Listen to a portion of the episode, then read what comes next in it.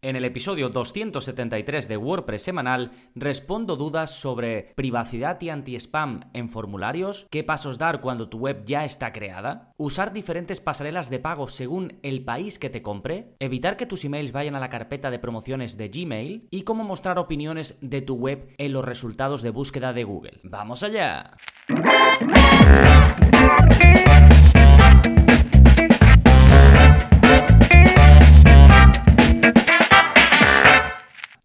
Hola, soy Gonzalo de gonzalonavarro.es y bienvenidos a WordPress Semanal, el podcast en el que aprendes WordPress de principio a fin, porque ya lo sabes, no hay mejor inversión que la de aprender a crear y gestionar tus propias webs con WordPress. Y hoy voy a resolver eh, algunas dudas. De hecho, voy a estar em, haciendo varios episodios, al igual que hice el año pasado, en verano, en los meses eh, de verano. Sigo publicando semanalmente con, la misma periodicidad y, creando cursos y creando contenido, pero suelo publicar episodios de preguntas y respuestas, porque tengo muchos acumulados, son uno de los tipos de episodios que más os gustan y creo que son pues como más fresquitos para ir consumiendo en verano y si tenéis la oportunidad de hacerlo en vacaciones, pues mejor que mejor. Así que comenzamos con este, que es muy variado y hay preguntas interesantes y nos vamos a adentrar en ellas en un momentito, pero antes, como siempre, vamos a ver las novedades. ¿Qué está pasando en gonzalonavarro.es esta semana? Pues tenéis un nuevo vídeo de la zona código, es el vídeo 223, y en él os enseño a describir abreviaturas al pasar el ratón por encima. No sé si recordarás o, o has escuchado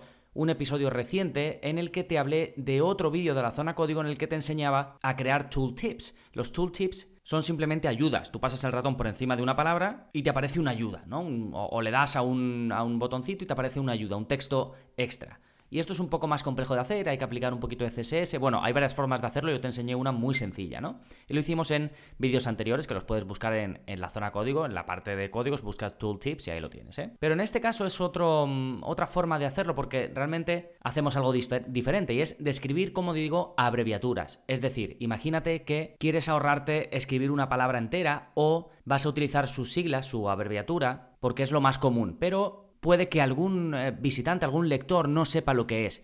Y en lugar de escribirlo entre paréntesis o tener que aclararlo todo el rato, puedes crear mediante HTML un elemento que está pensado para eso, para describir abreviaturas. De modo que se ponen como unos puntitos debajo haciendo ver al lector que ahí pasa algo, ¿no? Que puede tener más información si se pone encima de esa palabra. Y al ponerse por encima va a aparecer el texto completo de esa palabra que, está abreviada y que lógicamente tú vas a poner en el contenido, ¿no? Pues eso es lo que te enseño en el vídeo 223 de la zona código. Te dejo el enlace en la parte pues, de enlaces de contenido para recomendado para suscriptores. ¿eh? Y luego en cuanto a cursos, pues el curso más reciente publicado, lo publiqué apenas hace una semana, es el curso de WP Rocket, en el que aprendes a utilizar este plugin tan popular de caché, pensado pues para mejorar el rendimiento de carga de las páginas web hechas con WordPress. ¿sí? También te lo dejo en la parte de enlaces. Y más allá de las novedades, tenemos también el plugin de la semana, que se llama Feature Box, y que es un bloque de Gutenberg. Bueno, es un plugin que lo instalas y te da un bloque de Gutenberg nuevo pensado para eh, crear destacados. Y mm, es el típico destacado que suele gustar mucho y que viene con los constructores visuales,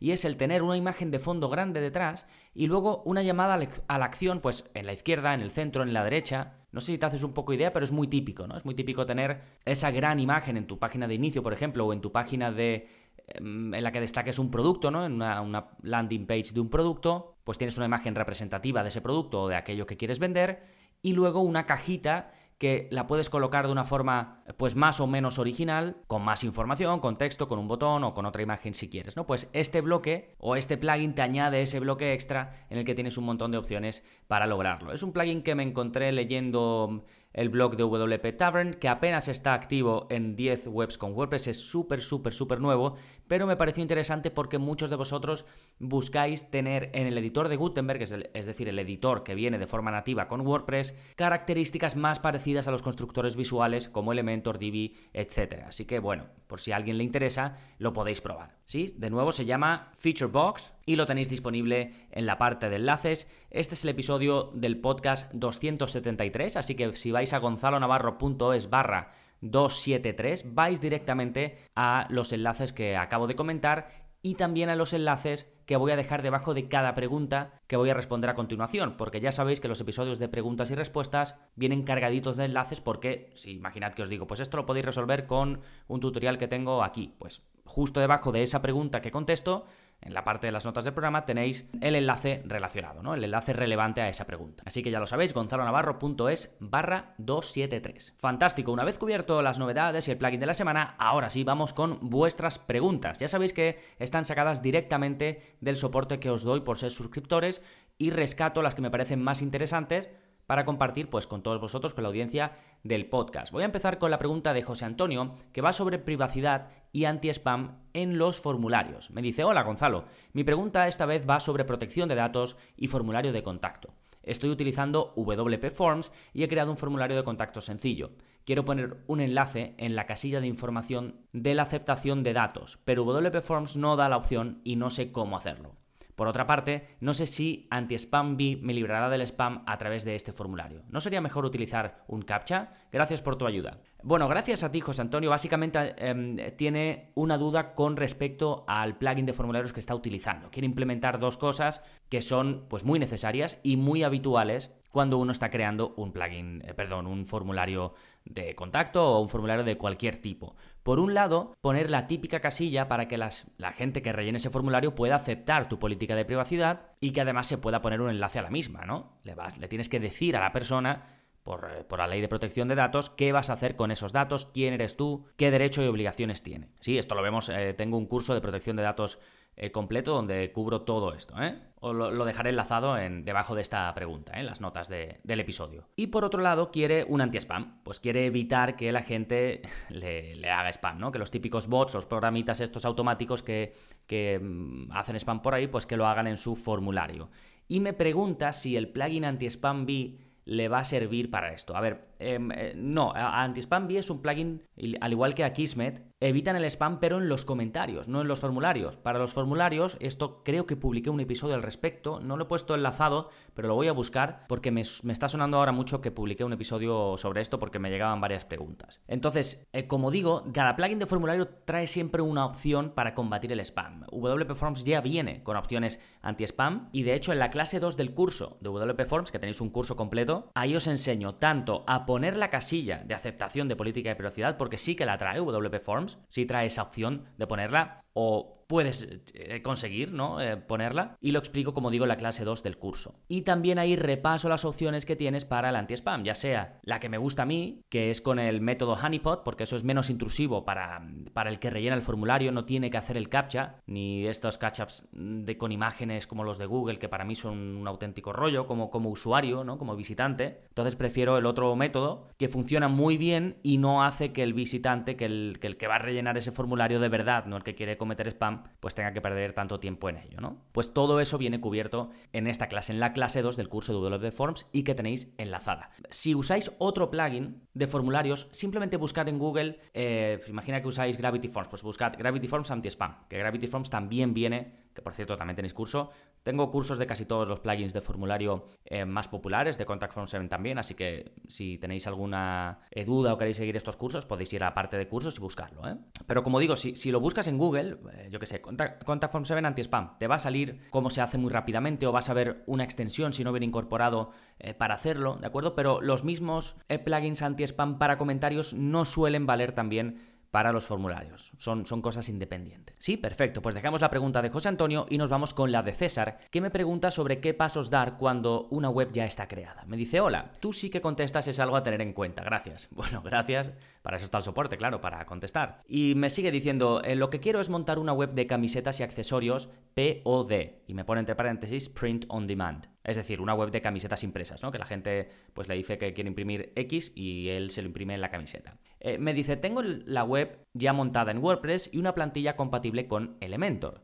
Quiero saber qué tengo que hacer ahora, si hacerle SEO o empezar a meterle contenido. Gracias por tu ayuda. Bueno, gracias a ti, César. Esta, mm, lo de hacer SEO o, o, meter contenido, crear contenido, va un poco en la misma línea. Yo entiendo que ahora estás en el punto de conseguir tráfico, ¿no? De, ya, lo, ya tienes la base creada, ya tienes pues tus productos, ¿no? Y ahora quieres que la gente lo vea, que la gente llegue ahí. Entonces, Te voy a dejar un enlace, os voy a dejar a todos un enlace al episodio 165 del podcast donde hablo además en mm, profundidad de cómo aumentar el tráfico hacia tu web, estrategias que tienes que tener en cuenta, cómo lo puedes hacer. Y luego, para ser más específico desde el punto de vista de la creación de contenidos, yo sin duda crearía contenidos y lo enfocaría a una temática para gente interesada en comprar. Por ejemplo, un titular, ¿no? Que le dije a César en su momento. Los cinco regalos más originales que puedes hacer a tu pareja. Aquí no estás buscando específicamente o no te estás dirigiendo específicamente a un tipo de, de visitante que, que, busque comprar, ¿no? O sea, que busque comprar me refiero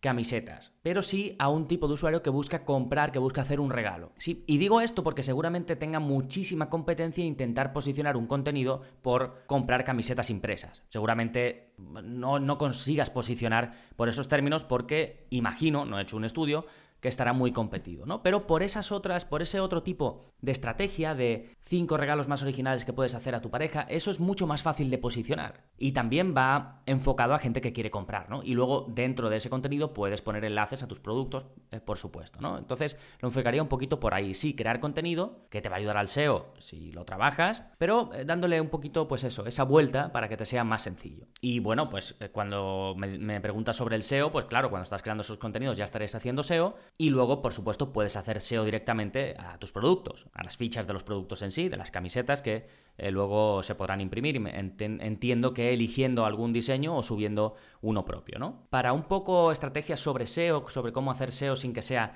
hiper complejo, ¿no? Os suele gustar mucho el curso sobre Search Console. ¿Por qué? Porque no solo enseño a crear Search Console y utilizar Search Console, sino a, en base a los datos que recibes de Google Search Console, aplicar estrategias concretas muy específicas con las que ver resultados relativamente rápido, ¿no? Así que os voy a dejar el enlace también a ese curso. ¿Sí? Perfecto. Eh, vamos ahora con la pregunta de Bárbara, que va sobre diferentes pasarelas de pago según el país de compra. Me dice, hola Gonzalo, ¿qué tal? Primero agradecerte tanta información valiosa. Quería hacerte una consulta sobre WooCommerce, a ver si me puedes ayudar o tienes algún contenido que hable sobre esto. Estoy configurando la tienda online y me surge una duda.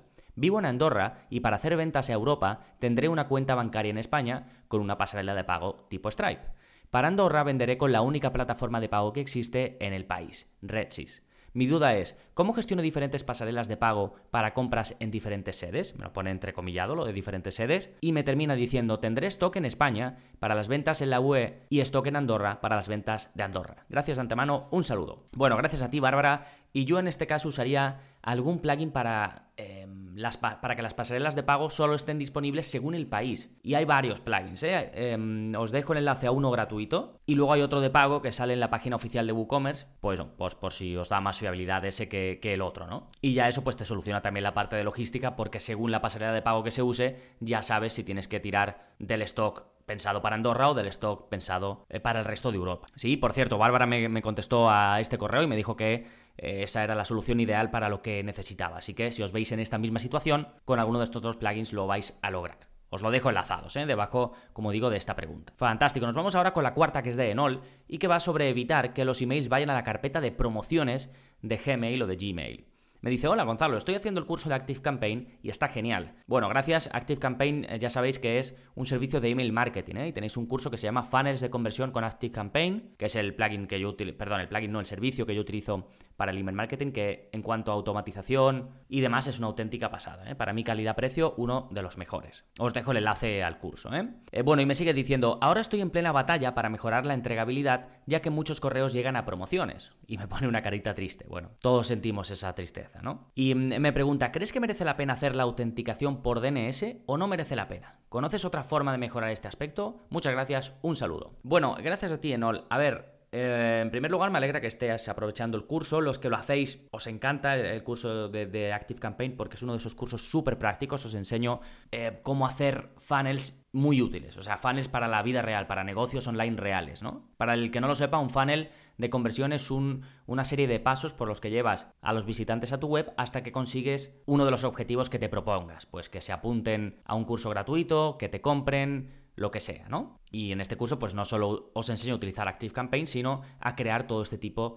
eh, de funnels, embudos de conversión en español, ¿no? Y sobre la pregunta de no, de evitar que los correos vayan a la carpeta de promociones, eh, a ver, es complejo. Puedes eh, lo que me dice Nol de los DNS es algo que te proponen muchos servicios de email marketing, ¿no? Y básicamente con esto, pues estás diciendo que los correos vienen de ti, ¿no? De ti, de, tu página web o de ti como empresa o de tu servidor, en este caso el que tú tienes contratado, en lugar de directamente desde ActiveCampaign, ¿no? Lo que pasa que puedes hacer todo esto, que es un poco lioso técnicamente, y que luego no sirva para nada y que sigan yendo promociones. Entonces, yo casi que me lo ahorraría, yo creo que lo más efectivo es poner en el primer email o en la página de gracias por suscribirte es poner las instrucciones para que la gente añada tu dirección de email a contactos o dejar explicado, no lo sé, con algún vídeo, con algún GIF, que si arrastran directamente el email a recibidos, desde la carpeta de promociones donde lo reciben eh, por primera vez, ya siempre le va a ir llegando a recibidos o, debería, ¿no? Y esto suele ser lo mejor. Si te fijas, hay mucha gente, muchos marqueteros que lo hacen, que te, te animan a que lo hagan, que a, que, a que mm, les añadas o añadas tu correo electrónico o lo que sea, ¿no? Y esto puede ser útil para evitar, pues eso, que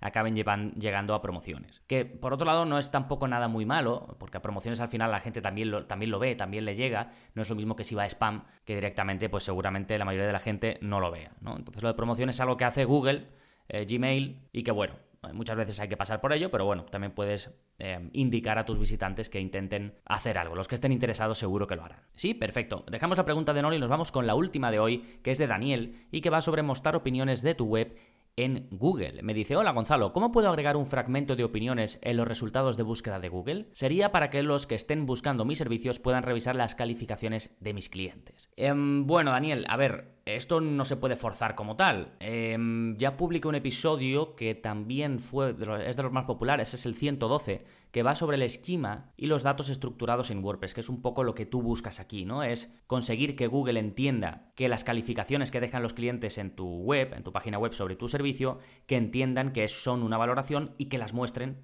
en los resultados de búsqueda de Google cuando alguien pues busque eso, ¿no? O busque tu servicio o lo que sea. Entonces, como digo, no lo puedes forzar, pero sí que puedes asegurarte de que las opiniones que pones en tu web tienen el marcado correcto esto es a nivel semántico por dentro del código, para que Google pueda reconocerlas como tal. Y realmente yo diría que casi todos los plugins, o, todos, o los widgets de, opiniones que vienen preparados, pues eso, para que alguien deje, un, visitante tuyo pueda dejar su opinión, casi todos ya traen este marcado por dentro, ¿no? Con lo que primero el visitante puede dejar su opinión y luego tú muestras esa opinión en alguna página de tu web. Pues cuando la muestras en esa página de tu web, en el marcado, en la estructura, a nivel interno, a nivel de código, se le está diciendo a Google y a otros motores de búsqueda que eso es una reseña o una opinión. Entonces Google ya lo va a entender. Pero ya será Google el que decida si las muestra o no las muestra, ¿de acuerdo? Tampoco lo puedes eh, forzar. Y por si acaso te refieres, aunque creo que no, pero bueno, lo comento también por si alguno de vosotros os interesa. Em, los que buscáis tener las típicas valoraciones con estrellas, esto sí que hay plugins eh, que te permiten hacerlo, aunque de nuevo en última instancia será Google el que decida si va a mostrar esas estrellitas o no. Y eso lo vemos en, em, en un vídeo del curso de productividad en WordPress, si no me equivoco, pero vamos, os voy a dejar el enlace a ese vídeo para que podáis verlo, ¿vale? En la parte de enlaces de esta quinta y última pregunta que es de Daniel. Sí, fantástico, pues espero que os haya gustado. Ya sabéis que si sois suscriptores, además de acceso a los más de 50 cursos que hay publicados, a los más de 200 vídeos avanzados de la zona código, pues tenéis soporte directamente conmigo para pues eh, preguntas como estas, ¿no? Preguntas que os surgen en el día a día, que os van a surgir seguro cuando tenemos un negocio online o una web de nuestro negocio físico o una web de nuestro proyecto personal nos van a surgir dudas y yo estoy ahí para ayudarte en lo que pueda. Ya lo sabes, gonzalonavarro.es, ahí tienes todo lo que ofrece la suscripción, que es cada vez es más, es una auténtica locura, únicamente por 10 euros al mes, sin permanencia y además tienes garantía de 15 días. Esto es, lo pruebas, que no te gusta, me escribes, oye Gonzalo, no es para mí esto, prefiero darme de baja, sin problemas, te hago la devolución del dinero sin preguntas. Y si te ha gustado este episodio, ya sabes que puedes suscribirte para que te lleguen los episodios más recientes en cualquier plataforma que estés, en Apple Podcast, en Spotify, en iBox, Google Podcast, la que sea. Si tienes la opción de dejar una reseña, ya sabes que te lo agradezco muchísimo porque me ayuda a seguir ahí y a que otros encuentren también este podcast. Y por supuesto, si lo quieres compartir en tus redes sociales, enviárselo por mail a un familiar, a un amigo, a alguien al que le pueda servir, pues también fantástico. Nada más por este episodio, nos seguimos escuchando. Adiós. Thank you.